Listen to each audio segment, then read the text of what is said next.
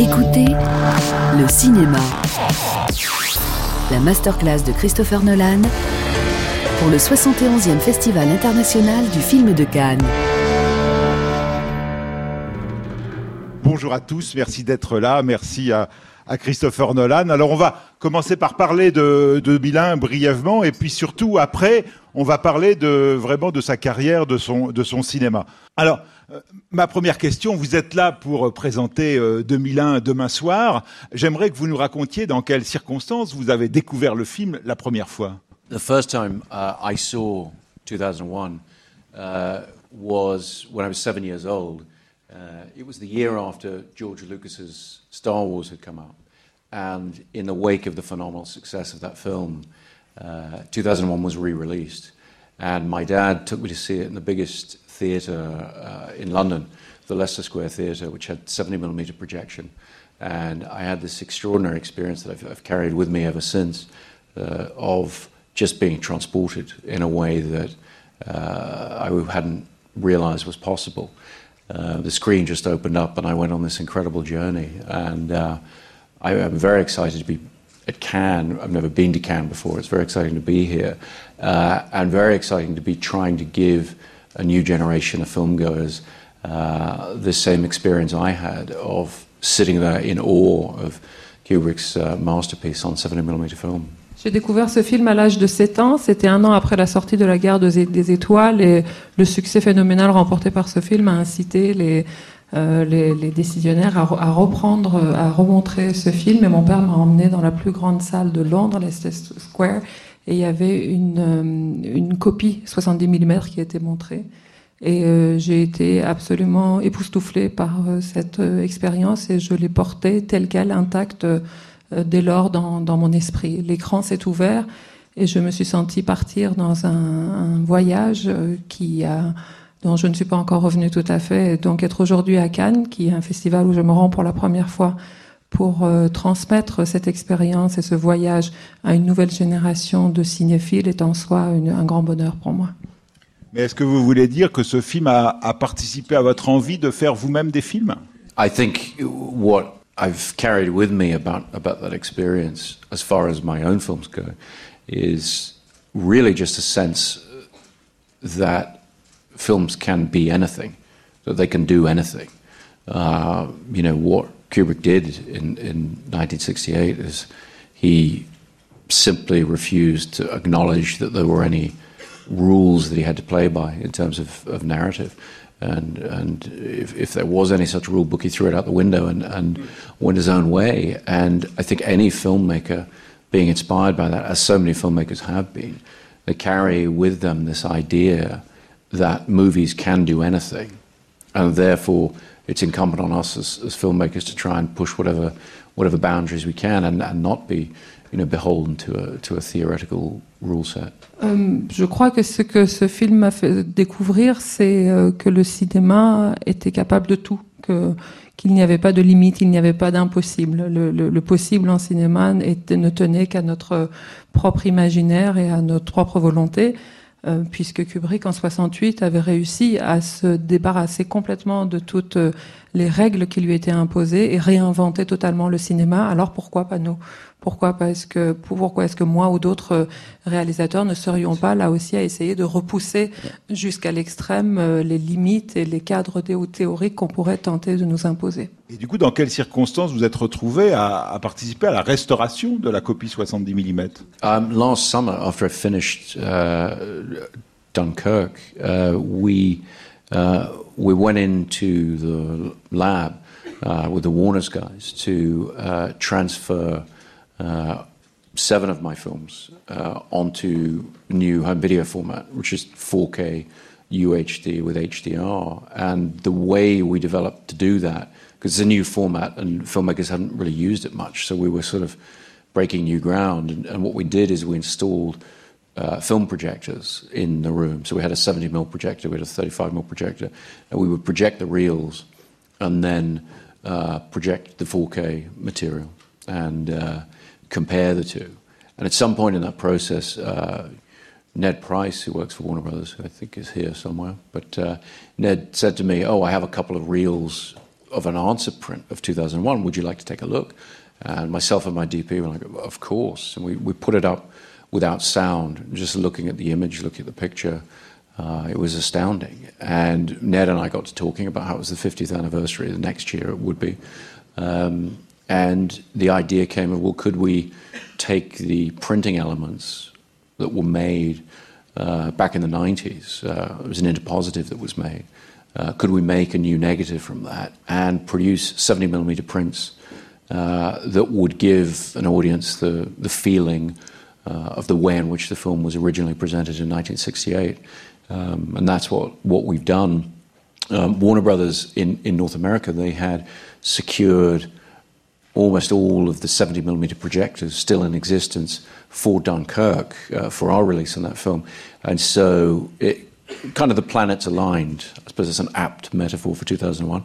The planets aligned, and we had, you know, the, the, projectors. We had a way to make the prints, and so we're we're putting it back out there. And I think Cannes as as the place to to first give people that experience. Uh, it's just a wonderful opportunity, and we're all very excited about it. En fait, c'était l'été dernier, quand je venais de terminer le Dunkerque, qu'on a eu l'idée avec la Warner de, euh, de, travailler à une version en 4K euh, et en HDR de, mes, de 7 de mes films pour leur ressortie en, en, Blu-ray. Et donc, quand on a commencé à faire ce travail, comme c'était inédit, en fait, euh, euh, cette transformation, il a fallu qu'on le fasse en installant des projecteurs pour pouvoir vérifier la conformité des projecteurs 35 mm et 70 mm, pour vérifier la conformité de l'image 4K avec les images d'origine. Et euh, c'est quand on était en train de faire ce travail-là qu'à un moment, Ted Price, qui doit être quelque part dans la salle, m'a dit, tu sais, à propos, j'ai deux bobines de euh, de 2001 Odyssée de l'espace euh, sur lequel on est en train de travailler. Euh, il a dit à moi et à mon chef opérateur, est-ce que ça vous intéressait de les voir? On a dit, et comment? Et donc on a commencé à voir ces deux bobines-là sans le son, simplement redécouvrir la, magie de ces, de ces bobines et de cette image telle que Kubrick les avait conçues en, en 68. Et donc, de fil en aiguille, dans une conversation avec Ted, on s'est dit que comme on approchait le 50e anniversaire du film, ce serait une un très beau cadeau à faire aux cinéphiles d'aujourd'hui, de leur reproposer euh, une restauration de ce film, non pas en, euh, numérique, mais en 70 mm pour qu'ils puissent euh, redécouvrir le film comme ils l'auraient fait s'ils avaient été spectateurs dans les salles de 1968. Et il se trouve que la Warner avait préservé toutes les salles avec des projecteurs 70 mm déjà pour euh, Dunkerque. Et comme nous avions aussi cet élément-là, nous savions que ce n'était pas complètement fou comme projet. Donc pour rester dans l'esprit de 2001, je vous dirais que les planètes se sont alignées pour qu'on arrive à le faire. Et quel meilleur euh, tremplin que le Festival de Cannes pour euh, lancer cette aventure. Et, et, quelles ont été vos options pour la restauration? Parce que évidemment, à chaque fois, restaurer, c'est pas... On, on, doit faire des choix. Well, really... Um... the reason I, have been referring to this version of the film as the unrestored version is restoration in the last 20 years or so has come to be synonymous with digitization. And the, the chief reason for, for digitizing old films is to clean up the analog anomalies, the scratches, the dirt, and then, and then re output them. But the problem is you lose an enormous amount of information. You, you change medium, in a sense, when you do that. And so we looked at the original negative, we looked at what could be done from it, and it looked fantastic. And so what we were able to do is go back to the original timing lights uh, from the lab notes and just try to reproduce as accurate, accurately as possible the photochemical process uh, that would have been done in 1968. Similarly with the sound, we went back to the six-track sound uh, the five speakers behind the screen and mono surround, uh, and we we've reproduced that with no interpretation, just as, closely as possible to how those prints would have been uh, back then. And uh, digitization is a, valuable tool for restoration, but we sort of want to bring to light the fact that it is a different medium, and films that were made and are being made in an analog way ought to be presented in an analog way as far as possible. Cela fait 20 ans. Cela fait à peu près 20 ans que la restauration de films revient à la numérisation de films. Donc ce dont il s'agit euh, dans, ce geste-là, c'est d'enlever tout ce qui est considéré comme des défauts de fabrication dus à la pellicule. Donc, euh, euh, toute cette poussière ou toutes ces, sauts ou ces déchirures, finalement, on les enlève, on les nettoie, mais ce que l'on fait, c'est qu'on transforme le support. Et transformer le support, ça veut dire donner une expérience différente au spectateur potentiel de ce support. Et nous avons pris le parti de ne, de ne pas restaurer, que ce soit une non-restauration de la copie, et de préserver vraiment le même mode de fonctionnement, c'est-à-dire avec les interpositifs, recréer un, négatif 70 euh, mm et donner des conditions de projection absolument euh, euh, identiques. Et on a retrouvé par chance les, notes qui nous ont permis de, vraiment partir sur le même type de pellicule et, et reproduire l'image telle que Kubrick a dû la voir et la faire poser sur la pellicule. Et euh, je, je, ne dénie pas l'importance que peut avoir le, le, le, numérique en tant que outil de, de, transmission, mais je pense que s'il s'agit de restaurer euh, des films qui, qui, ont été vus, créés en pellicule et en 70 mm en l'occurrence, il faut avant tout euh, essayer de les restaurer dans le format d'origine. Et le format d'origine pour vos films aussi, c'est de plus en plus le 70 mm. Vous faites partie de ce club de cinéastes américains contemporains avec euh, Quentin Tarantino, avec Paul Thomas Anderson, à vous battre pour euh, pouvoir exploiter vos films en 70 mm. Est-ce que depuis que vous avez commencé à, vous lancer dans ce combat, les choses évoluent? Est-ce que, par exemple, les laboratoires sont plus enclins à, vous aider? I think the, the biggest change in this uh, struggle, and it's not really necessarily about 70 millimeter, which is a large format gauge. It's also about 35 millimeter, 16 millimeter. It's about film in general. Uh, and the big change over the last couple of years has been that it's no longer presented as a as a combative struggle. It's no longer you know film versus digital or analog versus digital. It's thankfully an increasing acceptance that they're different mediums. So filmmakers who want to shoot digitally should have that right, but filmmakers who want to shoot on film should be granted that right as well.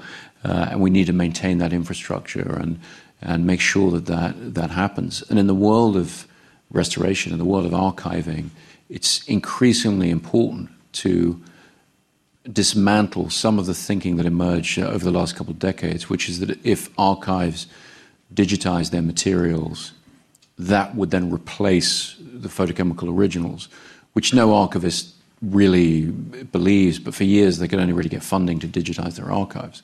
But what's very important is that we recognize that whilst digital is a fantastic tool for access, for getting access to the history of film, for getting archival materials out there, there has to be a photochemical backbone for the management and updating and storage of photochemical film assets. We need that as an industry.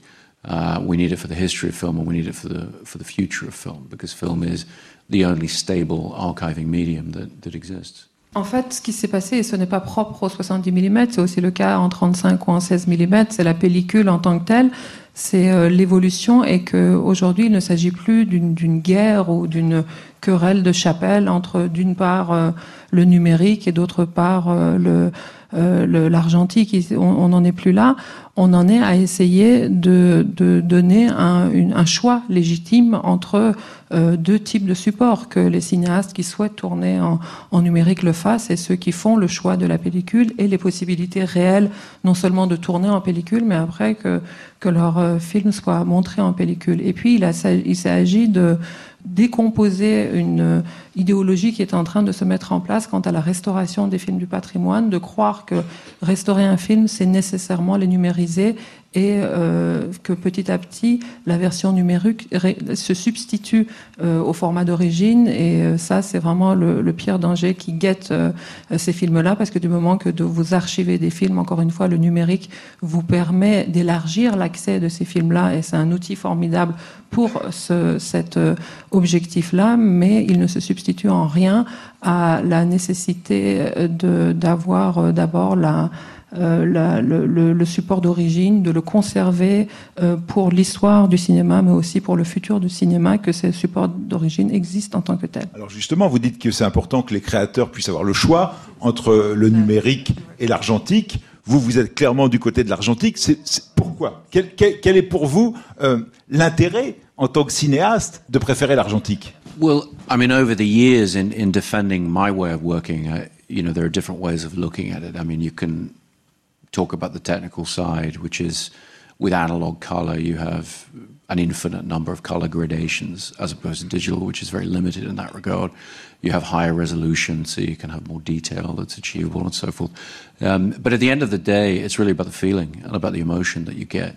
Um, and I think as an analog medium, film still stands as the best analogy for the way the eye sees that, that we've invented. So, for my purposes, I find it to be the most immersive and the most emotionally involving tool for drawing the audience into uh, a story, particularly when you can maintain analog right the way through to the way they see the film. And so, with Dunkirk, for example, um, we had a very wide release, relatively speaking, on 70 millimeter analog film prints, including our IMAX 70 millimeter film prints. We had 138 prints go out, um, which for me was a was a terrific way to see the film. We also had digital versions that I was very proud of, and we worked very hard on.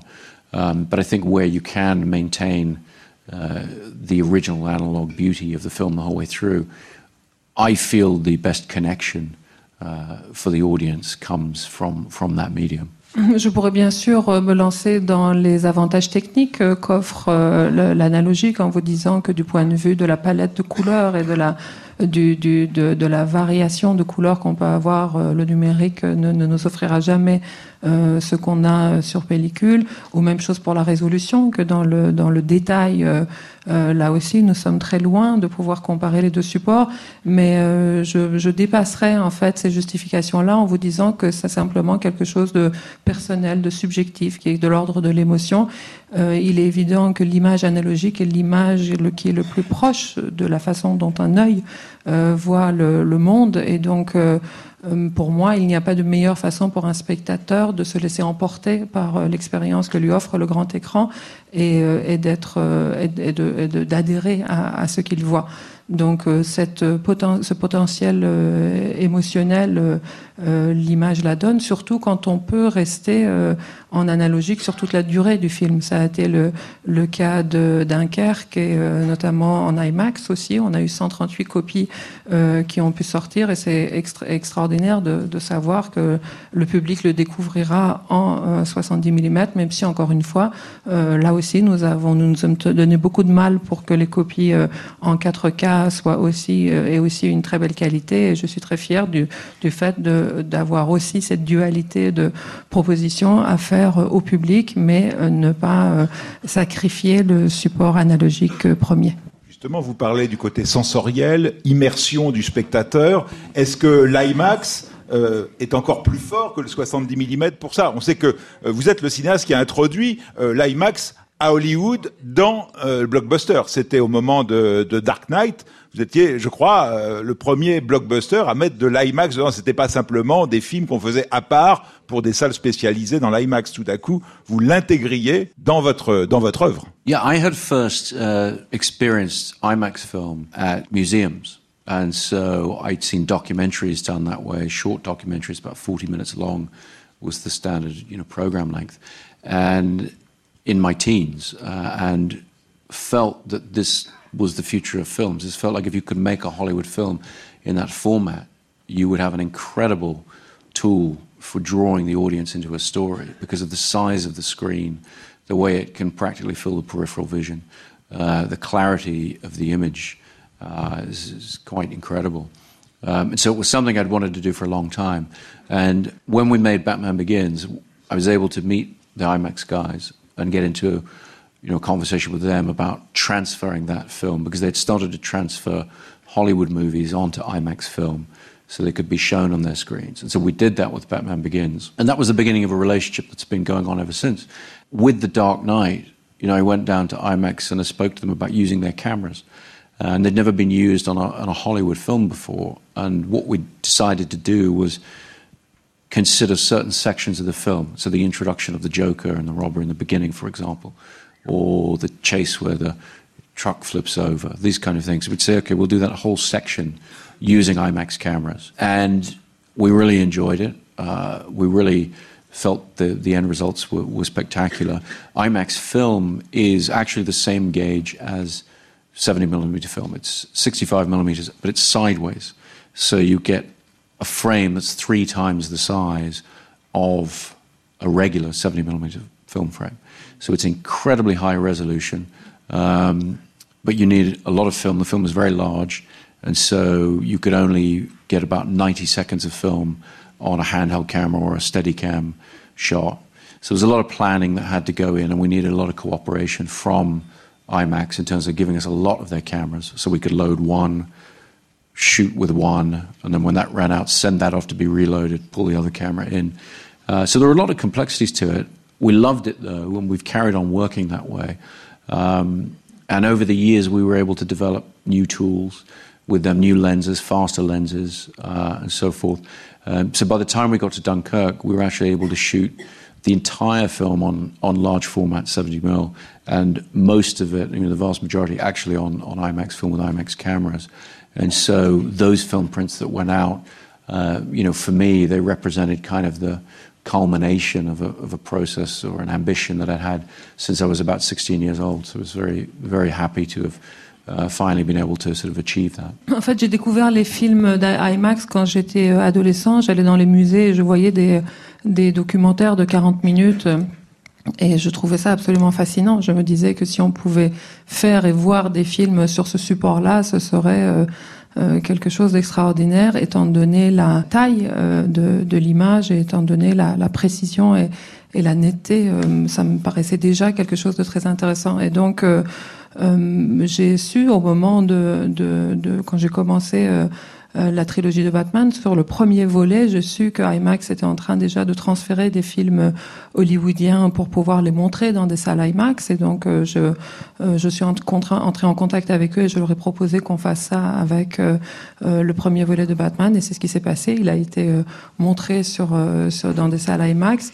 Et donc, on est allé un peu plus loin dans cette collaboration puisque pour le deuxième volet, j'ai eu recours aux caméras IMAX pour tourner certaines séquences, comme par exemple euh, l'entrée dans le film de Joker ou le moment où le camion euh, bascule, ce sont des moments qu'on a tournés euh, avec des caméras IMAX. Et là aussi, le, résultat est extrêmement impressionnant et satisfaisant, mais ça, il y a un certain nombre de, coûts techniques extrêmement compliqués, puisque l'image est, est, trois fois plus grande que qu'une image sur une pellicule 70 mm normale, et par conséquent, en fait, vous ne vous ne pouvez pas tourner plus de 90 secondes d'affilée sur une bobine. Donc, il fallait que pendant qu'on tournait avec une cabine, on, tout tout le tournage devait s'organiser en fonction de ça puisque pendant qu'on tournait avec euh, une caméra, on en chargeait une autre pour pouvoir euh, euh, perdre le, moins de, de, temps possible pendant qu'on tournait. Et c'est au prix de ce euh, de ce fonctionnement-là. Là aussi, ce film-là a été tourné en IMAX et montré en IMAX. Et le, le comble de, sa, euh, de, de, cette recherche, euh, j'ai pu l'atteindre dans le projet qui, qui paraissait assez ambitieux, mais que finalement nous avons pu tenir grâce à des améliorations aussi technologiques qui a été dans Dunkerque de tourner tout le film en IMAX. Et, là, j'avais atteint le, le, le rêve que j'avais conçu à l'âge de 16 ans. Alors, ce qui me semble très intéressant, c'est que ce choix de la pellicule euh, s'assortit euh, d'options de mise en scène. C'est-à-dire que euh, par rapport à d'autres réalisateurs de, de blockbusters, vous voulez le plus possible limiter les effets spéciaux numériques pour évidemment faire le plus d'effets spéciaux devant la caméra, des cascades, euh, et donc avec des décors construits en dur et non euh, des écrans verts, ce qui change complètement la manière de jouer de vos comédiens, qui évoluent dans des vraies situations.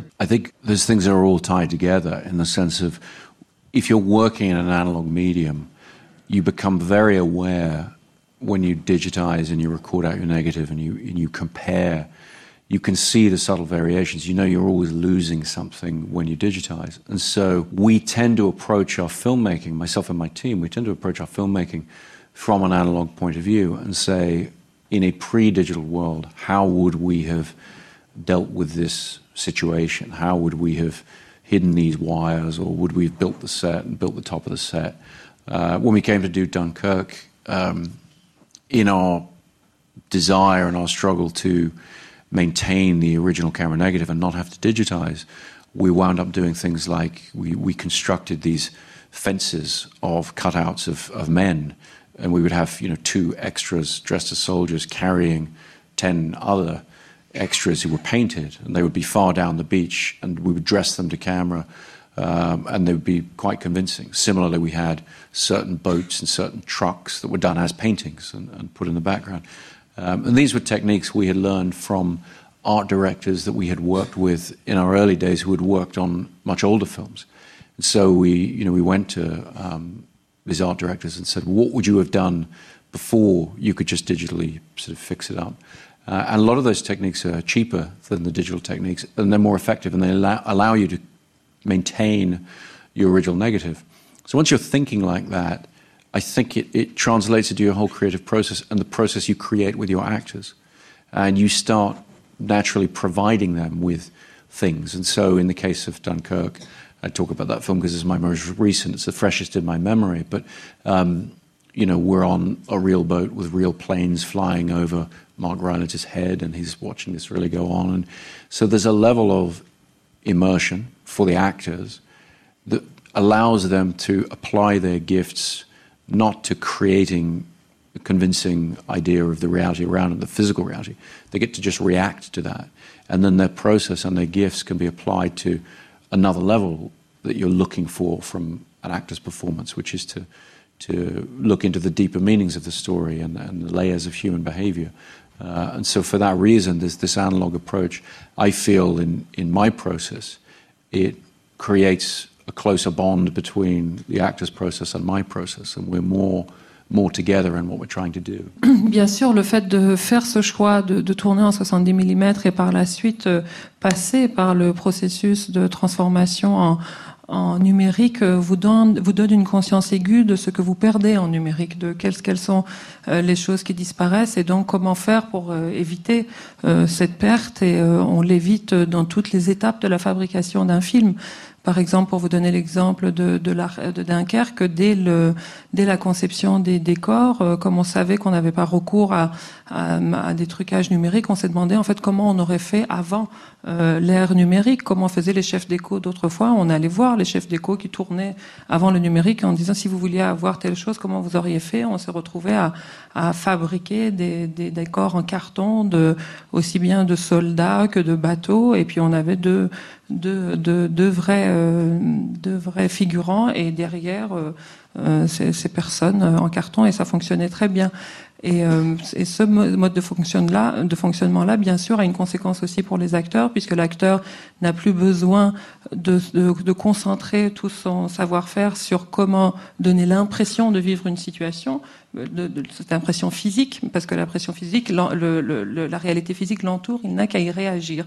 Et parce que lui est dans le niveau de la réaction, il a une profondeur d'interprétation qui euh, est perceptible par l'œil du spectateur, qui lui-même peut euh, se, se, réfléchir à la, à la profondeur d'un comportement humain plutôt que de se contenter de découvrir le récit à travers le jeu du, du spectateur. Et moi, en tant que directeur d'acteur, euh, je peux avoir une relation aussi beaucoup plus euh, intime et, et, beaucoup plus profonde avec mes acteurs qui sont pris dans tout ce processus avec moi. Donc, en effet, ça conditionne tout, toutes les étapes. Et, j'aurais aussi envie de, de, faire le lien avec une autre chose qui vous distingue de beaucoup de vos collègues euh, hollywoodiens, c'est que vous refusez l'idée d'une seconde équipe. Euh, des inserts sur les objets, c'est vous qui allez les filmer. Des plans sans star, euh, c'est aussi vous qui les filmez. Et vous avez besoin de ce contact avec la matière parce que tous les plans, ça va être des plans de votre film. When I started making studio films, it was very much the, practice at the time that you would have a large second unit. Uh, which is another director directing shots that will cut into the film. And coming from independent film, I couldn't get my head around that at all. To me, each shot, if it's important enough to be in the film, you know, if it goes on that screen, I feel like I should be shooting it. And so for me, I, you know, I like to say the screen is the same size, whether the shot is small or whether the shot is, is large.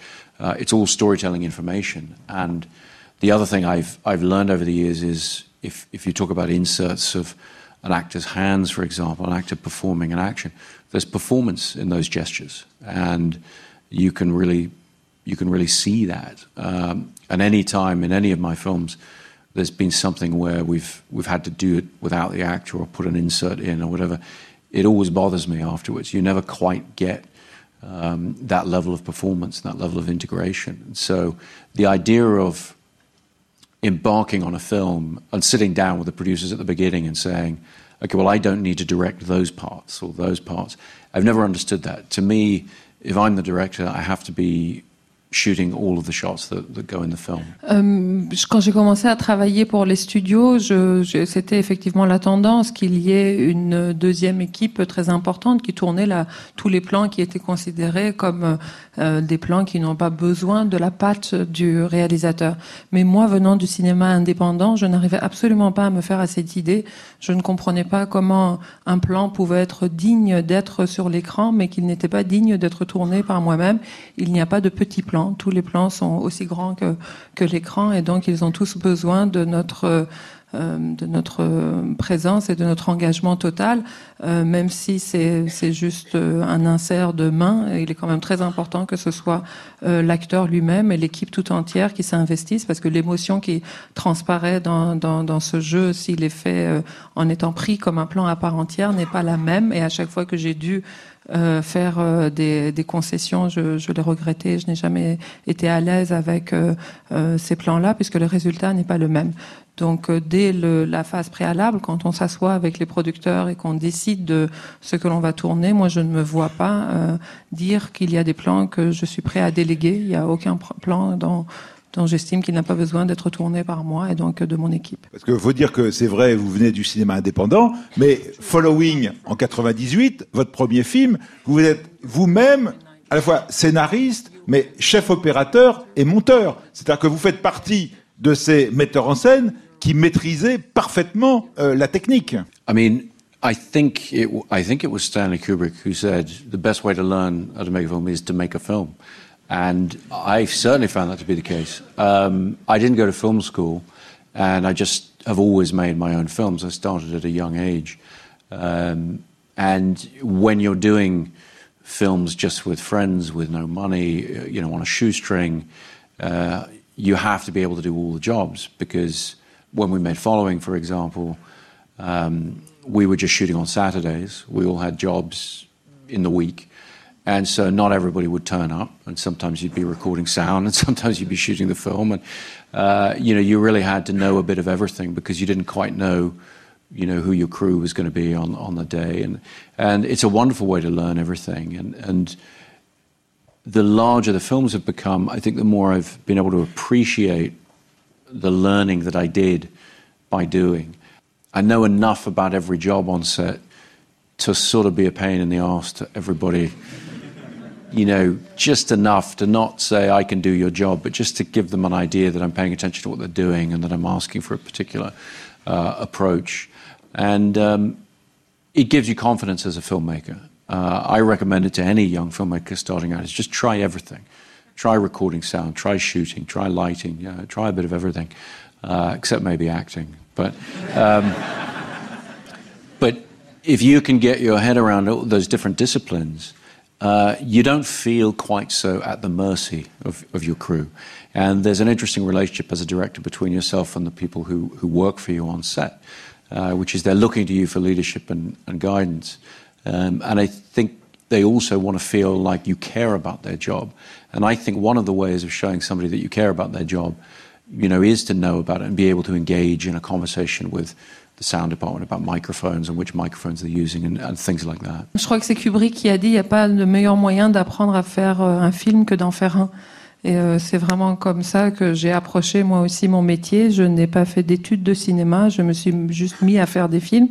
Et euh, pour répondre sur Following, il se trouve que c'est un film qu'on a fait sans le sou, en ne tournant que les week-ends parce qu'on bossait tous la, semaine et on était une bande d'amis et puis on n'était même pas sûr de qui viendrait le, le, samedi donc il fallait que chacun sache se débrouiller un peu dans euh, dans toutes les compétences requises et que on fasse le jour où on pouvait le son et l'autre jour euh, l'image. Et c'est vraiment comme ça en se en se coltinant la, la, la, diversité et la difficulté de chacune des tâches du cinéma que je l'ai apprise et c'est quelque chose qui m'est extrêmement utile et, qui que je dont je mesure l'importance aujourd'hui parce que c'est comme ça que je travaille avec mes équipes pour pouvoir aller voir chacune des personnes qui constituent votre équipe et justifier l'exigence que vous pouvez avoir quand vous les embêtez. Il faut que vous sachiez de quoi vous parlez. C'est très important parce que votre équipe doit savoir aussi que vous, vous êtes là pour euh, diriger, que, que c'est vous, qui êtes euh,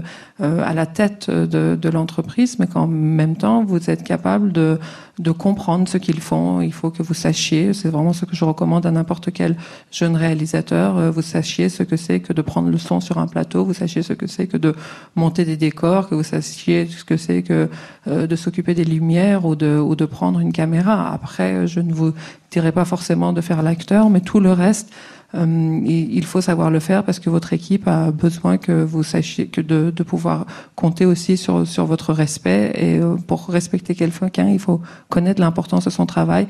Et c'est ce qui vous permet aussi de ne pas être complètement à leur merci, mais d'être dans une relation plus euh, égale. Alors vous l'avez dit, vous n'avez pas fait d'école de cinéma parce que votre école de cinéma, ça a été les films que vous avez tournés depuis l'enfance, hein, je crois, avec la caméra de votre père, puis après en 16 mm. Dans vos filmographies, il y a trois courts métrages officiels. Le premier commence en 89, mais on sait très bien que vous avez tourné des films dans votre dans votre enfance.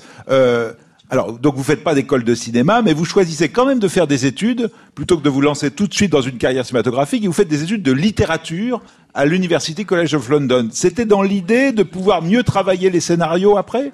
Well, I mean, just to be clear, I didn't go to film school because I couldn't get into film school. um, but no, I uh, actually my my father told me when I was when I was trying to decide what to do at university. my father knew I wanted to be a filmmaker, but he advised me. He said, "Go and, as he referred to, get a real degree in a real subject, uh, so that you have that to fall back on, and then you could go to film school afterwards," uh, which turned out not to be the case. But uh, I studied English, and uh, because that was my that was the academic subject that I was best at and, and inclined most towards.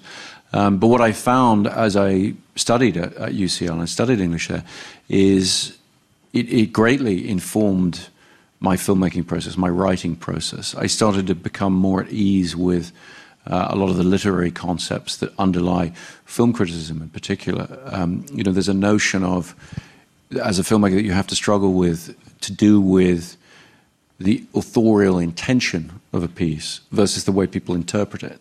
And I think as a younger man, I struggled greatly with the idea that, well, if, if somebody hasn't consciously placed something into a work, that, that interpretation must be invalid. And in studying English literature and, and, talking a lot about it, I started to become more at ease with the idea that filmmakers, storytellers, they grasp evocative symbols, they grasp resonant imagery. And the reason these things are evocative and resonant is that they do have other layers, subconscious layers uh, of resonance that the reader, or in the case of film, the, the filmgoer, can pick up on and interpret in their own way, and that, that is a valid uh, approach. And that was something I, in retrospect, I very much needed to to learn and and uh, and get on board with. Um, and I, I got my English degree, and I, I couldn't get into film school, and I started just making my own films on 16 millimeter.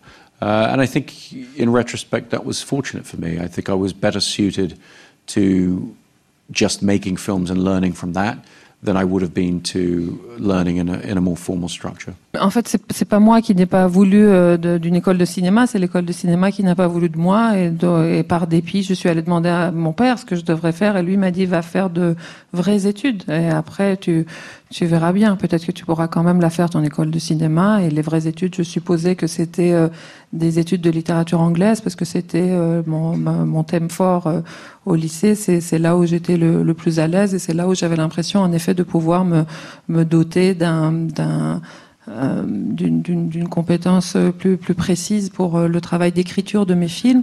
Et euh, ça s'est révélé en effet très utile puisque quand on écrit un scénario, on a le, le, maniement d'un certain nombre de, concepts, de, de, critiques, de critiques cinématographiques, mais aussi littéraires, vous sont très utiles. Le fait de connaître ce qui est de l'ordre de l'intention de l'auteur à, à, distinguer de, des interprétations qu'offre cette intention, vous avez une idée plus précise de ce qu'un cinéaste place dans son, film et donc de ce que ça ouvre comme interprétation possible. Quand vous avez recours à des, à des euh, symboles, euh, des métaphores, là aussi, il est important d'avoir une idée de, la résonance euh, que, que ces symboles peuvent avoir en fonction de, de l'environnement imaginaire, littéraire, qui est celui du, du public qui, qui reçoit ces symboles. Donc, tout cet appareil et toute, toute cette culture est quelque chose qui m'a été euh, très utile dans, dans, la façon de, faire les films et d'approcher le cinéma.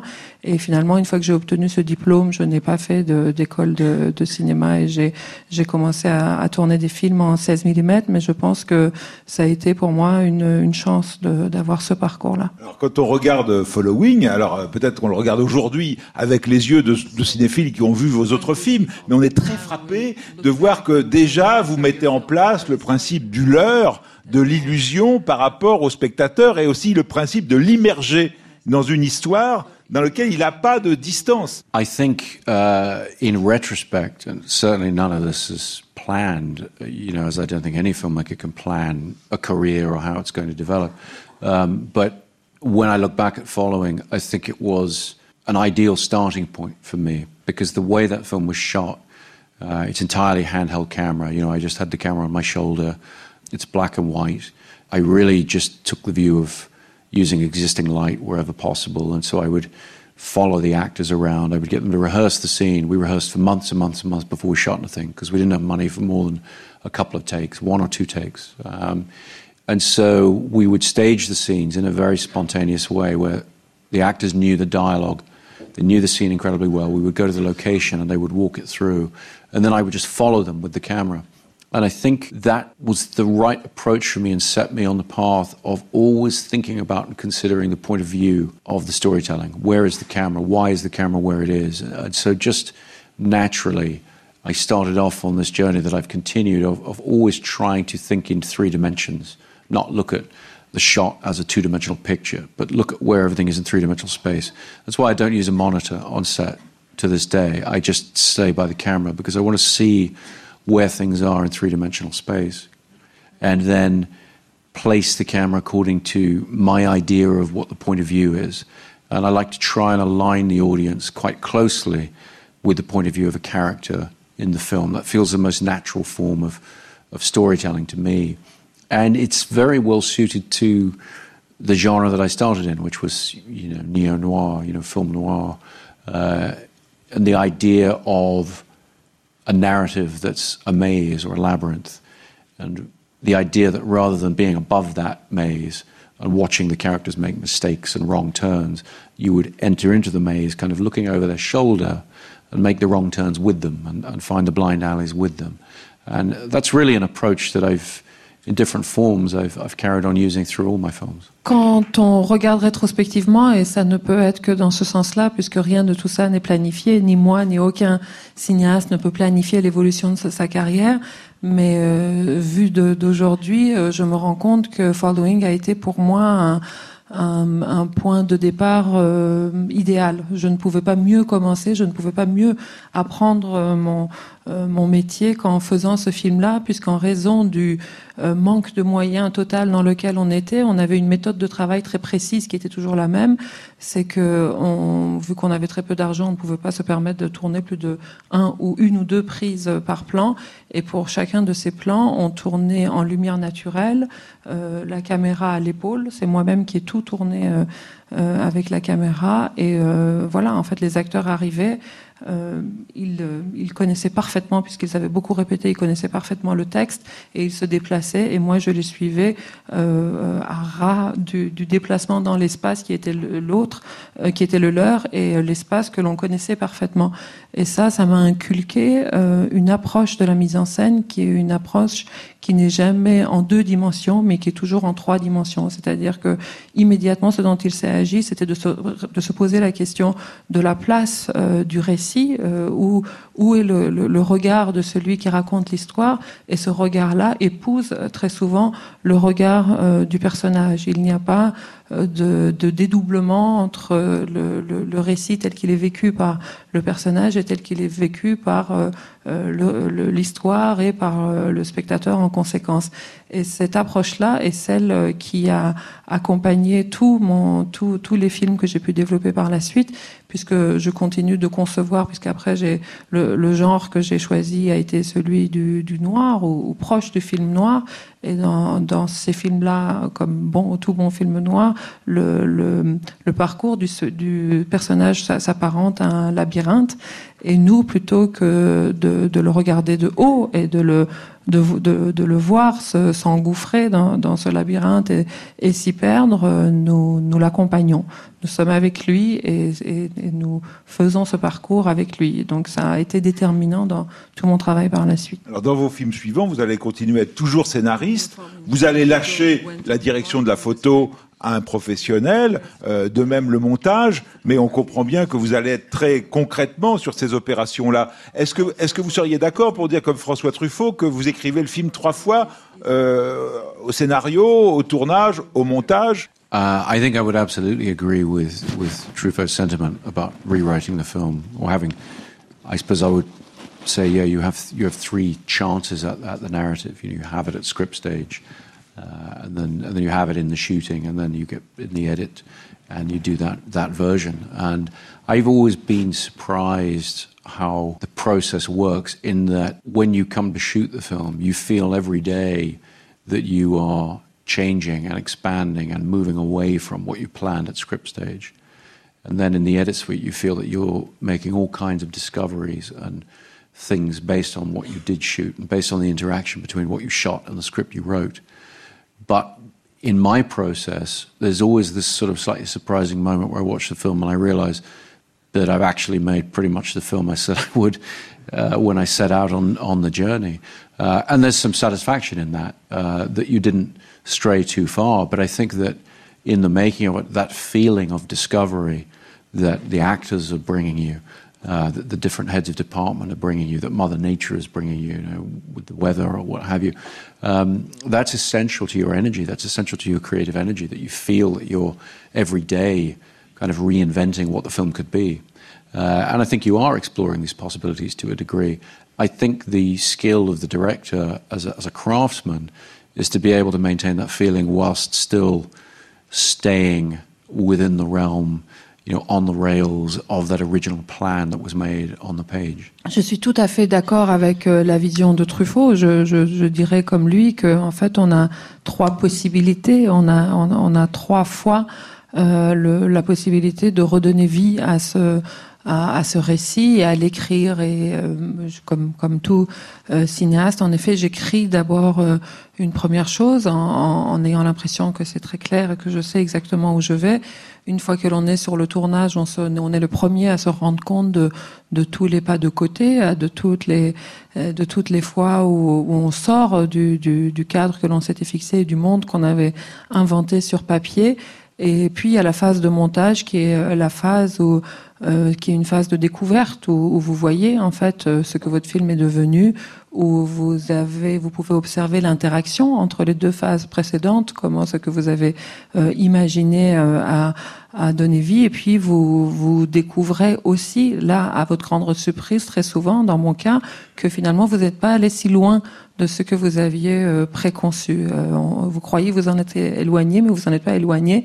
Et ça, c'est finalement très rassurant et très heureux de se dire que ce que vous ont apporté les acteurs dans leur interprétation, ce que vous ont apporté les, les chefs de poste qui ont créé ce, ce film avec euh, vous, ce que vous a apporté la nature en fonction de, euh, de, de du temps qu'il a fait, euh, ça contribue à, à, à, donner vie et à incarner euh, le monde que vous aviez rêvé et imaginé. Et c'est après tout ce qu'on demande à, un réalisateur en tant que qu'artisan, c'est de, de mener à bien ce, ce, projet collectif, être capable d'en donner la première impulsion et après veiller à ce qu'on ne euh, se perde pas dans la réalisation concrète. Parce que quand je vois par exemple votre deuxième film Memento en 2000, je me dis que la, la marge de manœuvre pour le montage devait être quand même étroite. Vous vous souvenez, c'est un film qui est raconté à l'envers. Hein. Donc, euh, je pense que vous étiez un peu en, en, en l'idée de en quelque sorte. C'est-à-dire qu'au tournage, vous avez déjà une idée très précise du montage. The uh, structure of Memento is uh, intensely linear. It's often referred to as a non-linear film, but it's not. It's intensely linear, but it runs backwards. And for that reason, you couldn't eliminate a scene and you couldn't change the order of scenes. So that had to be, I had to do that at script stage. That had to be laid out in, in the screenplay. Um, and then when we came to, to edit the film, it was more about pacing and rhythm within the individual scenes. Um, but actually, with various of the uh, non chronological structures that I've employed, um, quite often what I find is you do have the choice to combine blocks of scenes. And so um, I think both with Following and, and with Memento, and then later actually with the, the first act of Batman Begins, uh, one of the things we did in the edit suite is we lengthened the blocks of the, the crosscuts, of the first set of crosscuts. And, and the reason was in screenplay form, quickly dividing the material sort of helped the reader get the structure and it worked better on the page. But in a movie theater, you need the audience to settle. Um, if you confuse them too much or if there's imagery that's too unrelated and they can't find the connections between it for the first few minutes of the film, it tends to wash over them. They tend to ignore the important information in there. And so, with all of those films, we wound up slowing down the rhythm of the crosscuts in, in the first you know, two or three cycles of, of whatever the structure was. And that was certainly the, the case with Memento. Ce qui est particulier à Memento, c'est qu'on a tendance à le décrire comme un film non linéaire, alors que c'est un film extrêmement linéaire. On, ne peut écrire un récit plus linéaire, sauf qu'il est raconté euh, à l'envers mais ça n'en fait pas pour autant un film non linéaire. Et c'était le cas dès la phase de l'écriture. Et c'est évident que lorsque vous tournez, ce que vous ne pouvez pas faire, c'est euh, supprimer des scènes ou d'inverser l'ordre des scènes telles qu'elles sont prévues. Donc à, ce titre-là, c'est euh, une structure extrêmement euh, fermée. Mais ce, travail, une fois que vous allez au montage, que vous pouvez continuer de, ce qui, reste à faire en fait, c'est de travailler le rythme inhérent à, chacune euh, des séquences. Et c'est de cette façon-là, par exemple, aussi que aussi dans, Batman, dans, le premier, nous avons pu tout de même travailler sur la, la durée des séquences et sur sur des blocs en fait, comment des, des, des, blocs peuvent tout de même être déplacés ou dont la, la durée peut varier par rapport à ce que vous aviez prévu à l'écriture, parce que parce qu'à l'écriture sur le papier, euh, les, les, identifications se font rapidement et c'est moins déroutant euh, pour le lecteur que ça ne l'est pour le spectateur quand dans tout le premier bloc euh, euh, on, lui donne des, images euh, euh, trompeuses qui, font qu'il ne peut pas identifier en fait le, récit. Donc le, fait d'allonger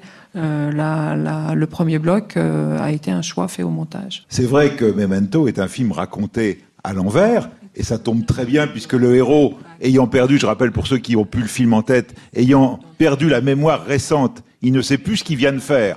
Donc, du coup, comme la séquence, ce qu'il vient de faire est montré après, le spectateur non plus ne sait pas ce qu'il a fait. C'est le meilleur moyen de plonger le spectateur dans la peau du héros. Mais ce qu'on oublie parfois de dire sur Memento, c'est qu'il y a un deuxième fil narratif qui, lui, est dans l'ordre de l'histoire et qui est en noir et blanc. Et qu'on passe constamment de la couleur au noir et blanc et que, finalement, on aboutit à une sorte de figure de montage alterné qui va être, qui va être quelque chose de très important dans votre cinéma et qui, bon, qui, qui va exploser avec Dunkerque, où il y a trois temps euh, alternés. Mais il y a déjà ces deux temporalités alternées dès Memento. Yes, I mean, to say that the film plays in, in reverse is, is an oversimplification of the structure. Um, the color sequences are in reverse order and the black and white sequences are in forward chronological order and there's a sequence at the end where the two meet and the picture changes from color uh, sorry, from black and white into color. Um, and that was one of the important choices we made about how to identify, how to orient uh, the viewer with the material they were watching. So we needed those black and white scenes. We used the black and white to try and constantly remind the audience um, that they are, are in a different section of, of the film. Um, I mean, the danger with that is it's self conscious. It draws attention to the filmmaking process. I enjoyed that technically because you would constantly refresh you know the the color of the film. You would sort of come back to it, and it would it would pop again uh, throughout the film, and that was something aesthetically sort of very much enjoyed. But I think anytime you're dealing with stylization like that, you have to weigh uh, the benefits versus the risks. You know, the benefits being helping to clarify and classify the different narrative elements of the structure. Really, the downside being you're constantly reminding the audience that they're watching a film, and the danger is they they step out of the film. And so it's it's one of those things you have to sort of weigh up. Um, and in the films I've done since then with parallel structures, with linear structures, or worlds that you might want to differentiate, I've actually wound up trying to do it not through technical process with the photography, but through I mean, in Inception, for example, with the different layers of dreaming, we had different weather. So there's rain in, in, there's rain in one level of the dream, and there's snow in another, and so forth. And so, rather than doing it with a photographic technique, trying to build it into the, the mise en scène. Euh, oui, c'est une simplification en fait quand on dit que c'est une structure euh, à l'envers, puisque le, le, récit en couleur euh, va en arrière, alors que le récit en noir et blanc est strictement euh, chronologique. Et donc, euh, ces récits ces, deux euh, types de récits euh, s'alternent jusqu'à la fin où ils ne, ils ne font plus qu'un et que le noir et blanc bascule euh, en couleur. Et c'est précisément pour cette raison là aussi qu'on l'a fait, pour que ce soit une sorte de point de repère pour le spectateur et qu'il ne soit pas perdu puisqu'il sache en fait, en ayant recours à une sorte de, récit de référence où il en est dans, dans le récit qu'il poursuit. Et ce, type de choix a quelque chose euh, d'extrêmement jouissif. C'est très intéressant de pouvoir à chaque fois euh, euh, redonner vie aussi à, la, texture et à la, dimension visuelle de l'image par ces procédés. Mais le grand risque que l'on encourt, c'est c'est d'attirer l'attention sur la, fabrication du film et que, et que votre spectateur voit trop vos, euh, vos, vos, tactiques de, de, de, metteur en scène. Donc il y a toujours un équilibre à trouver, un pour et un contre à peser. Le pour, c'est cette dimension très très séduisante de la euh, de la narration, et le contre étant le, le, le fait de sortir votre spectateur de, de l'univers où vous voulez l'embarquer. Et euh, le choix que vous faites, et je l'ai fait dans mes films à suivre, par exemple Inception, ça a été d'avoir recours au lieu d'avoir recours à des euh, à des choix de photographie, euh, comme, comme j'ai pu le faire euh, par le passé, de, de l'inclure plutôt au récit, par exemple, en changeant, là, dans les différents niveaux de rêve dans Inception, c'est des variations climatiques qui font comprendre au spectateur qu'il est passé de l'un à l'autre. Alors, Memento, vous l'avez écrit avec votre frère, votre frère, jeune frère, Jonathan. En fait, il y a six de vos films que vous avez écrits avec lui, jusqu'à Interstellar. Comment vous travaillez avec lui? Est-ce que la, la collaboration a évolué? I've, I mean, with my scripts and my process, some of them I've done on my own, some of them I've done with other people, particularly my, my brother Jonah. Uh, and our process writing together uh, has been different on, on each film we've done. Uh, in the case of Memento, I wrote the screenplay myself, but he had written a short story that he was still working on as I was writing the screenplay. And so that screenplay I did on my own, but you know, I would show it to him and we would talk about it. The Prestige is the first time we really uh, worked together fully. That one was a case of him going off while I was making another film and spending years trying to crack the, the first draft of that and, and really get it to somewhere filmable. And then I took it on afterwards and rewrote it somewhat, uh, but working from his script. Um, and then in the case of the Dark Knight trilogy, quite a lot of that was done with the two of us in the room together, uh, throwing ideas around and writing, you know, more in the room together, and sometimes not in the room, but in the back of cars or, you know, on boats or planes or wherever we had to be while we were making the film. So the process evolves. In, Interstellar was a project that he had written uh, originally for Steven Spielberg many years before. And so I took that screenplay and combined it with ideas of my own and, uh, and wrote it in a different way while he was doing other things. He was uh, very productively engaged in the world of television, as he still is. Uh, so we've worked in different ways over the years, and that continues to evolve, uh, assuming he's not too busy and I can get him to work with me again, but we'll see. Bah, en fait, à chaque film, j'ai travaillé de façon différente. Mes scénarios, parfois, je les ai écrits seuls et parfois, je les ai co-écrits, et notamment très souvent avec mon frère Jonathan. Mais à chaque fois que j'ai travaillé avec lui aussi, ça a été des expériences différentes. Il n'y a pas deux fois où on a fait euh, la même chose puisque pour euh, Memento en fait euh, c'est nous écrivions en parallèle. Moi j'écrivais un scénario lui écrivait une nouvelle et on, on, on, on, échangeait. Je pouvais lui faire lire, lire ce que j'écrivais mais mais ça, ça ne s'est jamais mêlé. En fait c'était c'était deux démarches séparées. Euh, pour ce qui est de la euh, c'était Prestige aussi que euh, lui avait écrit et après qu'il qu'il me, qu'il me faisait lire et, je travaillais déjà sur d'autres films et euh, je, recommençais en fait et je, remettais à chaque fois euh, euh, sur l'ouvrage pour euh, euh, le refaire et c'était dans ces va-et-vient finalement que, que le scénario s'est créé. Pour la trilogie de Batman, c'était vraiment une écriture à quatre mains. C'était la seule fois où, où on s'asseyait ensemble autour d'une table ou plutôt dans une voiture ou un, ou un avion où, où, nous devions aller pour pour les films et nous écrivions ensemble et Interstellar là c'était encore une autre histoire puisqu'il avait écrit à l'origine pour Spielberg et finalement, c'est moi qui me suis euh, approprié le, texte et qui l'ai retravaillé pour, euh, pour le tourner. Donc, euh, c'est vraiment toujours une histoire différente. Et si à l'avenir, il n'est pas trop pris par ces, ces différentes euh, production notamment à la, à la, télévision où ils travaillent beaucoup. Peut-être que nous trouverons encore, de, nous inventerons encore de nouvelles façons de faire ensemble. Alors une autre personne très importante dans votre création, c'est votre euh, épouse Emma Thomas, qui depuis votre premier long métrage et même sur les cours, je crois, est là et travaille comme productrice. Euh, vous aimez ça, travailler en famille? Well, she's not here, so I can be very candid. Um,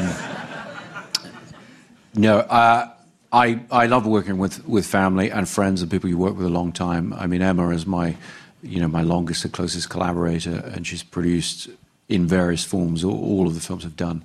It's great to be able to work with people who don't have any agenda other than helping you make the best film that you can. Uh, and it's surprising how difficult it is to forge those relationships. Um, in a business context. And so, where you've had the pleasure of working with people where money and business and everything wasn't even a part of what you were doing, uh, it's wonderful if you're able to hang on to those relationships. And so, there are a lot of people like the composer David Julian, who I worked with for years, who's a friend from from college. Uh, you know, the various people like that who I work with. I work with the director of photography, Wally Pfister, for many years. And Memento was the first film we did together, which was a very small film. There's an ease of communication that develops, and there's a trust. And you know, when people are around you who only really want the best for the film, and you and you know that, when they tell you you're wrong or you're doing something stupid or you know you should lower the tone of your voice or whatever they happen to be telling you, uh, you tend to, to pay attention, and it's very very valuable to have have those voices uh, around you. And so, particularly with Emma, obviously, it's been wonderful working together. It's been, been very productive. How she has balanced that with the rest of our lives and you know, our kids and everything, I'll, I'll never know. But uh, I'm very glad that she's found a way to do that. Je peux le dire d'autant plus aisément qu'elle n'est pas là. Je ne sais pas bien comment elle fait pour euh, à la fois être mon épouse, la mère de nos enfants et euh, la personne absolument euh, indispensable qu'elle a été sur tous mes films dès le départ. Mais euh, c'est un fait que c'est très agréable de travailler en famille, puisque c'est très agréable d'être entouré de collaborateurs dont vous ne pouvez pas douter une seconde qu'ils ont d'autres raisons d'être là que de se s'offrir euh, pleinement et de se dédier à la au, à l'intérêt de, de, votre film et à vous faire comprendre euh, où vous êtes en, en train d'aller. Et cette fidélité, je l'ai aussi élargie et fait dépasser le, le, strict cadre familial, puisque euh, je travaille euh, avec David Julian, qui est mon compositeur euh, de, de, de, que je connais depuis la fac. Mon chef opérateur m'a accompagné sur de nombreux films. Donc ces relations-là vous permettent d'abord de, de, communiquer très facilement à demi-mot et d'avoir une confiance totale. Vous savez que ni les questions de travail, ni les questions d'argent ne viennent jamais parasiter l'intérêt commun que, que, vous avez. Et si euh, vous sortez, vous dépassez un peu les bornes, euh, vous élevez trop la voix ou que vous faites euh, une vraie connerie, ce sera eux les premiers qui tireront le signal d'alarme. Alors, ce qui est intéressant, c'est que vous êtes très attaché justement à ce, à ce climat de confiance, d'amitié, de famille sur le tournage, et tout ce dont sont privés vos personnages. Et finalement, moi, ce que j'aime tant dans votre cinéma, au-delà de la maestria, de la mise en scène, c'est leur côté émotionnel. Si on regarde, mais dès les premiers films, si on regarde Memento et euh, par exemple Le Prestige, on est face à des personnages qui affrontent le deuil, le veuvage, et nous, spectateurs, comme on est en immersion et qu'on partage ça avec eux, on partage cette, cette émotion. I think I started off in, in the noir genre, as we talked about earlier, and that's a genre in which you define character through action. People can talk about who they are and what motivates them, but you don't trust them. You wait and see what do they actually do? What do they do to each other? And that's essential to the way that genre works. I think that's the most strong form of characterization. I think in various ways, all the films I've done have relied on that film noir dynamic, whether it's science fiction, you know, like Interstellar or Inception or, or, action films like the Dark Knight trilogy, there's always an underlying film noir dynamic. There's always this this question of let's let's judge the characters based on what they do rather than than what they say. Uh, and I've always enjoyed that that form of characterization, and that's a form of characterization that draws at base level very specifically on an exaggeration and an extrapolation of our own fears and our own wishes and our own desires. And so the figure of the femme fatale, you know, the revenge fantasy, these things, these, they are exaggerations of our everyday lives and our everyday concerns. So I suppose it's logical that somebody who's concerned with having people around that, that I can trust to, to help me do my work. I mean, clearly I'm somebody who's terribly fearful of betrayal, and that speaks into the work. And, that, and that's how you create uh, an effective and compelling melodramatic scenario. Uh, you know, I'm someone who, who mercifully has had a, a relatively untroubled life, uh, and, and so you're not making films about your own direct experience. Uh, you're trying to build something from that, from what you understand of life uh, but taken into a more universal, more melodramatic realm. I mean, melodrama in English has quite negative connotations, um, but it's the best word I can think of to really explain this, this process of the exaggeration of our fears and, and desires. Comme je l'ai dit, j'ai commencé avec des films noirs et finalement, même quand je me suis adonné à d'autres genres, les, les règles, la dynamique que j'ai conservée, notamment dans la caractérisation de mes personnages, est toujours restée euh, euh, fidèle à ce fonctionnement du film noir qui est que pour connaître euh, les personnages, pour connaître les, les motivations et, et les enjeux qui sont les leurs, vous n'avez pas besoin de les écouter, vous n'avez pas besoin de les faire parler, mais vous avez besoin de les regarder agir. C'est par euh, leurs actions qu'ils se définissent, et ça, ça a toujours été le, principe de d'écriture euh, de, tous mes films, euh, quel que soit leur genre. Et du moment que vous, vous caractérisez vos personnages de cette façon-là, vous avez besoin de les placer euh, dans des situations qui sont des situations poussées à l'extrême.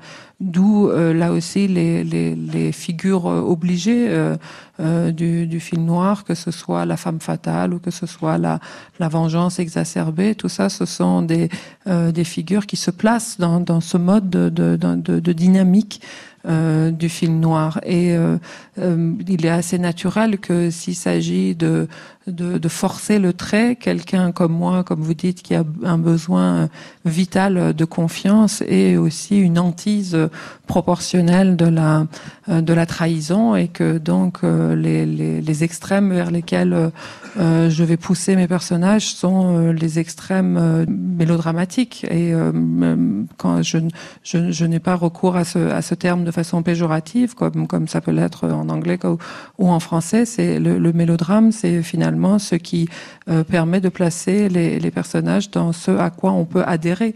Euh, vos, vies comme la mienne, heureusement, sont, plutôt euh, tranquilles, mais on a besoin de se projeter sur un grand écran avec des personnages qui, eux, doivent être confrontés à, des situations un peu, difficiles, un peu extrêmes, et donc les, les traits mélodramatiques que vous relevez relèvent de cette de cette dynamique-là. Du coup, je me demandais si cet aspect, ce goût pour le mélodrame, était pas ça qui vous avait amené au personnage de Batman, plus que en fait euh, l'idée de, de vous intéresser à un super héros, parce que finalement, dans le reboot du, personnage tel que vous l'avez mis en scène à partir de Batman Begins, il y a quand même la culpabilité, il y a la peur des chauves-souris. C'est sa peur des chauves-souris qui, en quelque sorte, va créer la mort de ses parents. Donc, est-ce que est-ce que c'est ça qui vous a poussé vers euh, Batman? Well, I think it's it's that. Uh... primal aspect of, of the character of Batman and the origin, which hadn't really been addressed in, in films, or even really in the comics very specifically. That is what drew me to the character, and what made me feel that I knew how to tell that story because it's a very noirish story. It's, it's very much a thriller. Yes, it's a superhero film, but it, at, at base level, it's based on these ideas of guilt, fear, these very, very strong uh, impulses that the character has. And of course, the thing you always have to remember about Bruce Wayne and Batman, you know, Bruce Wayne doesn't have any superpowers other than extraordinary wealth. He's very, very rich, so he can you know, build a lot of things and so forth. Um, but really, he's, you know, as I've always said about the character, he's just someone who does a lot of push ups.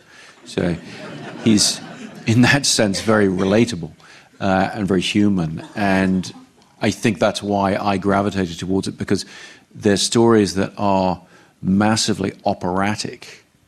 Uh, and appealing in their universal nature and their operatic, larger than life nature, but they're based on very, very relatable human beings, and in particular the, figure of Bruce Wayne, who I think is uh, a very fascinating, very primal uh, figure at the heart of this fiction. En effet, ce, qui m'a fait distinguer ce personnage, c'est une dimension qui est tout à fait présente euh, dans le personnage de Bruce Wayne, mais qui n'a pas tellement été mise en avant ni dans les films précédents, ni dans les même dans, dans les livres, dans les bandes dessinées.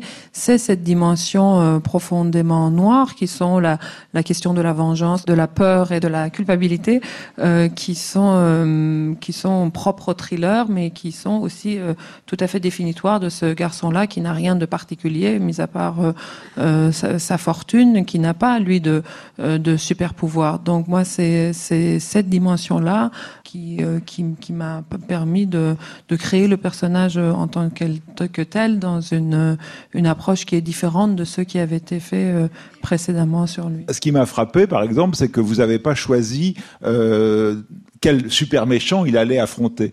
Vous avez commencé par réfléchir quelle histoire vous voulez raconter, et après vous avez puisé dans les bandes dessinées, quelle figure de méchant vous allez lui faire affronter. C'est comme ça que les trois films sont très différents finalement. Yeah, I mean the, the three films in the Dark Knight trilogy are to me they're different genres. Each, each film is a different genre and they tend to be defined by by the villain. Uh, I mean the first film is the origin story, it's the hero's journey. And so the villain of Rajal Ghul, you know, he's an appropriate adversary. He's he's a mentor turned enemy. Uh, and so, for the scale of, of, story we wanted to tell, that that made sense. Uh, the Dark Knight, for me, was always a crime drama uh, in the mold of you know a Michael Mann film like Heat or something. And so, the Joker was the ideal adversary, essentially a terrorist, essentially a, an agent of chaos, um, and set loose in, in the playground of this you know large urban environment. And then when we came to do Dark Knight Rises Uh, it was important to change the genre again. And so we chose really the realm of the, almost the historical epic, the war film in a sense. And so Bane as a sort of militaristic foe fit that. And so we used the villains to try and help define the genre that we were working in. And with the three successive films, we sort of scaled up the genre every time in a sense, so that by the time we're dealing with Dark Knight Rises, we have, you know, a cast of thousands and we have a very long time scale and so forth. Uh, those things. And, and those considerations were very important to us, you know, myself and David Goyer and Jonah and Emma and all my collaborators. We spent a lot of time thinking about that because every time you go to do a sequel, and when we did Batman Begins, we hadn't planned to do a sequel. We didn't know that we'd get to make another one. it's really about if you're going to go back and try and build on what you've done, you have to have somewhere to go. You have to have somewhere that you think will be related to what you've done, but will advance it somewhere else. And so shifting genre and shifting the nature of the antagonist felt the way to take the audience on a different journey and tell them something different about Bruce Wayne. Oui, c'est parce que dans, dans, chacun de ces trois volets, qui sont des films différents, parce qu'ils appartiennent à des genres différents, la définition du genre euh, euh, s'accompagne ou, ou, est même suscitée par la, euh, la différence de la figure du méchant, puisque dans le premier, c'est d'abord une découverte, donc le méchant va être assez classiquement un, une sorte de mentor qui devient un, un adversaire parfait. Euh, dans le deuxième, on est dans, dans, dans une histoire euh, de, de crime, dans un film dans, dans, un esprit d'un film policier du, du, euh, du, type de hit de Michael Mann. Donc, euh, quel meilleur euh, adversaire qu'une qu'une figure dangereuse, celle d'un d'un terroriste potentiel, alors que dans le troisième volet, c'est une dimension beaucoup plus épique et, et, et, qui a quelque chose de plus mythologique. Donc, le, le personnage du, euh, du méchant aussi doit évoluer et, et, donner d'autres facettes. Parce que quand il s'agit de faire comme ça des, des suites, c'était pas du tout notre intention préalable. On ne s'est pas lancé, ni moi, ni mes collaborateurs, euh, dans, en sachant déjà qu'on ferait une trilogie. Euh, cette suite n'a une pertinence euh, que si vous arrivez à offrir quelque chose de nouveau. Et pour nous, euh, le, ça voulait dire emmener à chaque fois les spectateurs dans un nouveau voyage. Et pour faire varier euh, ces, ces voyages-là, il fallait que les films s'inscrivent dans des genres différents. Alors, le, vous l'avez dit, le deuxième, Dark Knight, ça relève du policier. Moi, je me demandais, comment on sait que vous avez eu à un moment donné envie de faire un James Bond. Peut-être c'est une envie qui est toujours là. Est-ce que ce n'est pas une certaine manière de faire votre James Bond? C'est-à-dire que le personnage bénéficie, grâce à sa fortune, de gadgets et il doit affronter un super terroriste. As far as the relationship between my films and, and the James Bond films goes, the Dark Knight films we mercilessly pillaged from the Bond films for certain aspects of how to make Bruce Wayne as a character in his own right compelling. And then that transition into Batman or those series of transitions into Batman were constantly going back and forth. So you know having a character like Lucius Fox who's played by Morgan Freeman is very much like Q and the gadgets and so forth that was sort of our way into that but I think if I've made a sort of my version of a James Bond film, I think Inception is far more guilty of that than The Dark Knight. Euh, oui, pour ce qui est de, du parallèle qui, que, que j'ai déjà entendu entre mes films et les James Bond, je dois vous dire que dans ce film-là, on n'a pas hésité à, à, pomper dans James Bond tout ce qui pouvait nous être utile, notamment dans le fait de rendre euh, ce personnage digne d'intérêt euh, dans les dans les phases de transition entre entre entre sa vie euh, d'homme euh, banal et, Batman. Et, euh, ça que ce soit les gadgets que ce soit des, recours à, à, ses, à ses compagnons à ses acolytes nous, avons largement usé, usé de l'inspiration que pouvait nous donner James Bond. Mais s'il fallait que je me je définisse quel est ma mon James Bond à moi le film que moi j'aurais fait qui, qui s'approche de James Bond je citerais plutôt Inception que Batman. Alors justement Inception moi j'aurais envie de le rapprocher de d'Interstellar et de Dunkerque, voir une sorte de, trilogie, c'est-à-dire que euh, dans des créations de mondes imaginaires, c'est-à-dire que Inception c'est le monde du mental puisqu'on pénètre dans les rêves des gens, Interstellar c'est le monde du futur. Et Dunkerque ben, c'est le passé, mais en même temps il y a une recréation.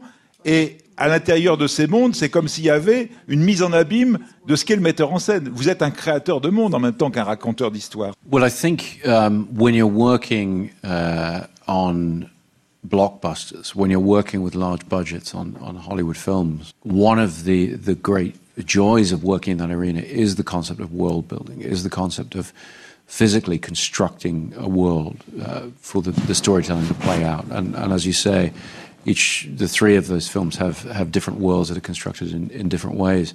Um, the utility of that, though, other than the pleasure of uh, the the, uh, the craftsmanship and the, of you and your team sort of creating a world, uh, it really has to be about what that allows you to do as as a storyteller. And I think just as uh, the superhero genre uh, in the Dark Knight trilogy allowed me to address quite a few things that, that might not fit into a different type of film or a dramatic film for an audience. You could take audience places with that genre that you wouldn't be able to otherwise. And you have to use genre and use the world of the film uh, to try and take the audience in a, in a, different direction than maybe you would be able to uh, in a different world or in a different a different genre. So, in their own ways, I think yes, Inception and, and Interstellar and Dunkirk, they, they each use the relationship between the world of the film and the point of view that you're adopting of which character and, and how you're guiding people through that world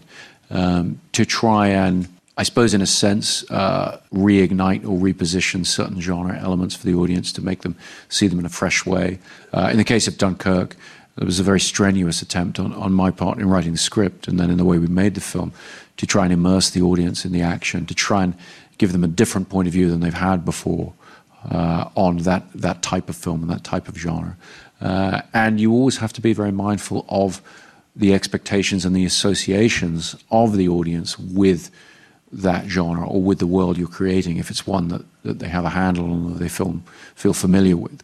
So, for example, in the case of Inception, uh, we used the uh, conventions of the heist film to orient the audience in what might otherwise be a very confusing story. To some people, was a very confusing story. But uh, our attempt was to use the mechanics of the heist film, which are very familiar and comfortable for people, to try and take them to, to a more interesting place.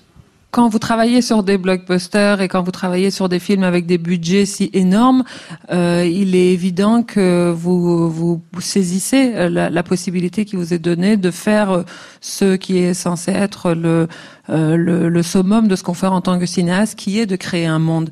Et créer un monde a un intérêt euh, dans l'artisanat que vous avez avec votre équipe à, à, le créer sur le plan physique et, et, et donner un, un, un corps à, à, votre imaginaire, mais il y a aussi un, un, intérêt qui est celui de la relation que vous établissez avec le spectateur et avec le spectateur dans le genre donné.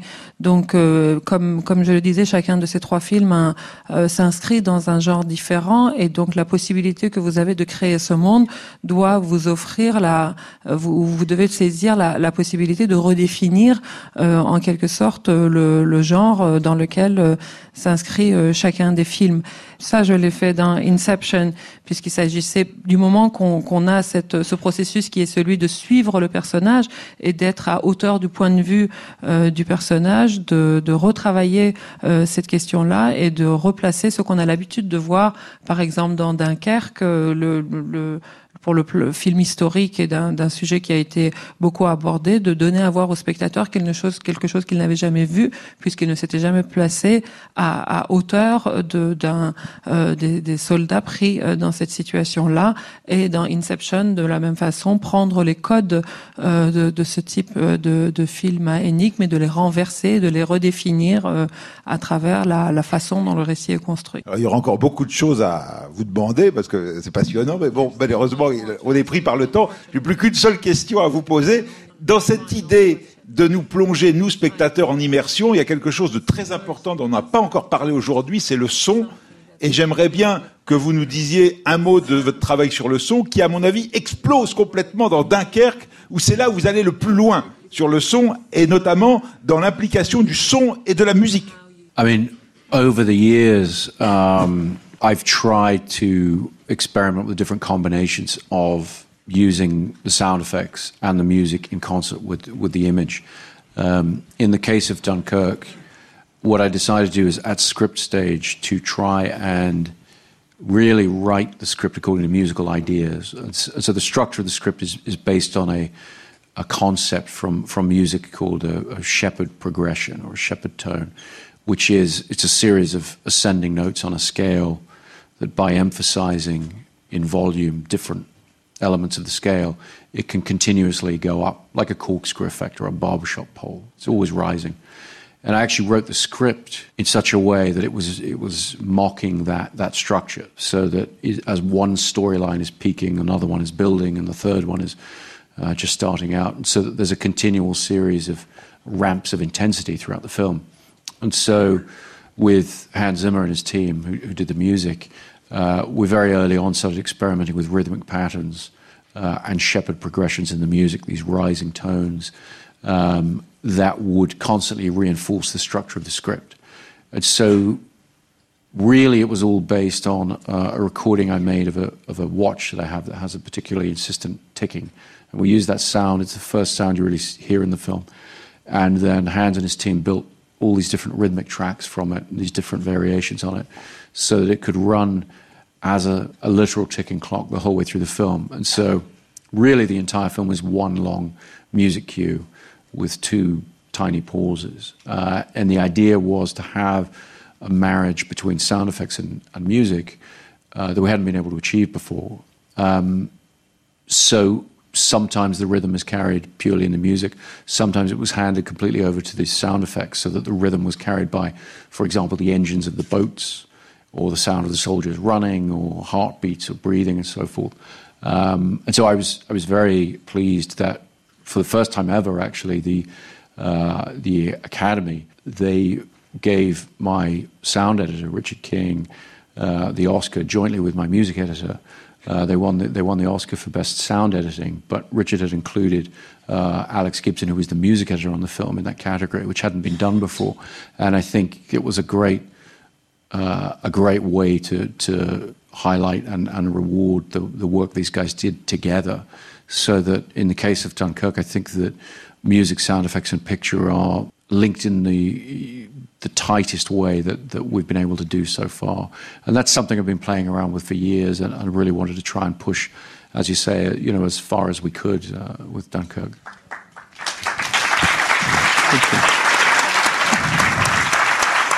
C'est en effet une préoccupation que j'ai eue depuis toujours d'essayer de marier le, le, travail du son avec le travail de la musique et la façon dont je l'ai fait ici dans Dunkerque était quelque chose qui était là dès le stade de l'écriture.